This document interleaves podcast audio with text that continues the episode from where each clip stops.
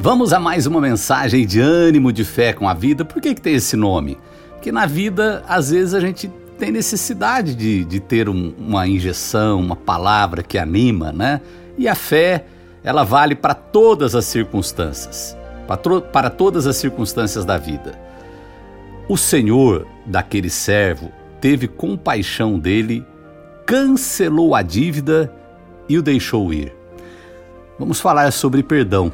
Mais uma vez, eu já fiz algumas mensagens sobre perdão e essa é, parábola que Jesus contou é uma parábola, na maioria das vezes, é, Jesus usou, Jesus no Novo Testamento, no Antigo Testamento, Deus usa duas linguagens para a gente compreender melhor as coisas: sexo e dinheiro. Quer dizer, ele quer fazer com que a gente sinta realmente. Aqui ele compara os nossos erros, as nossas dívidas, monetariamente. É uma pessoa, ele tinha um rei, né, um senhor, um rei, ele devia muito. A história fala que ele não tinha condição de pagar a dívida dele. Não tinha, mesmo que ele trabalhasse a vida toda. Aí o rei foi lá e falou: Olha, tá perdoado, você não deve mais nada. Perdoou. Perdão é cancelamento de dívida né? Perdoa, você não, não deve mais. Aí ele saiu dali, continua a historinha, eu falei só um trechinho aqui, encontrou uma pessoa que devia muito menos para ele. Ao invés dele falar, olha, acabaram de, o, o, o rei acabou de perdoar uma dívida impagável, você me deve pouquinho, eu vou perdoar você também. Foi isso que ele fez? Não.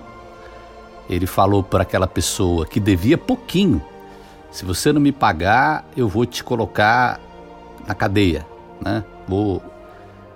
Aí chegou no ouvido do rei: Olha, rei, sabe aquele homem que o senhor perdoou, que ele não tinha. Ele pegou outra pessoa que devia menos, ele não perdoou.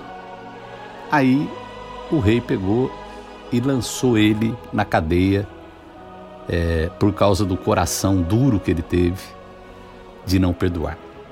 Vocês sabem que eu falo que às vezes eu vejo alguns comentários, né, antes de comentários de pessoas que são mais sábias que eu, mais entendidas da Bíblia do que eu.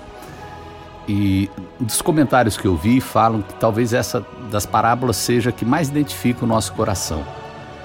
Nós queremos muito perdão de Deus, mas temos uma dificuldade de perdoar imensa. E às vezes o que Deus nos perdoa é tão grande e nós não sabemos perdoar coisas pequenas, né?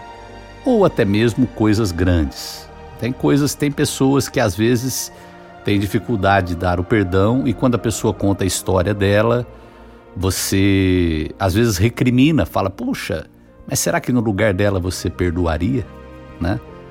Casos de traição, casos de é, coisas graves mesmo, que às vezes marcam. Uma... Eu conheci uma moça que, que se tornou cega porque o tio dela cuidava dela e não tinha paciência e deixava os olhos dela voltados para o sol, para ela chorar e a mãe pegar no colo. E essa moça ficou cega. Aliás, uma, quem já assistiu o filme do Rei Charles, uma história muito parecida com a dele, praticamente idêntica. Foi dessa forma que ele perdeu a visão. Será que você perdoaria essa pessoa? Agora deixa eu te falar uma coisa. O perdão, ele nos aproxima de Deus.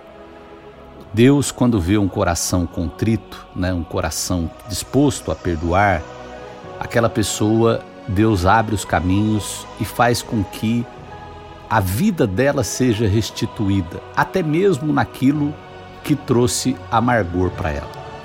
Então, diante dessa parábola, mais uma vez aqui, quando ele fala do pecado, ele envolve dívida financeira, para a gente entender mesmo, né? Ainda mais nos dias de hoje, que o, o, o dinheiro é a mola que move o mundo, né? É, para a gente compreender que muitas vezes nós precisamos ser compassivos, pacientes e perdoar. Sabe por quê? Porque nós também muitas vezes machucamos e precisamos do perdão. Então, essa é uma, uma via de mão dupla. Não dá para fazer pista dupla nessa, é, é mão única, aliás, né? Não dá para fazer pista dupla. Você pede o perdão, mas você tem que oferecer o perdão também. Só assim, e depois Jesus vem dizer: à medida que perdoares, os seus pecados também serão perdoados. E ele ensinou uma oração que muita gente faz, fala sem prestar atenção. Senhor, perdoai os nossos pecados, como nós perdoamos os, os perdoai as nossas ofensas, como nós perdoamos os nossos ofensores, né?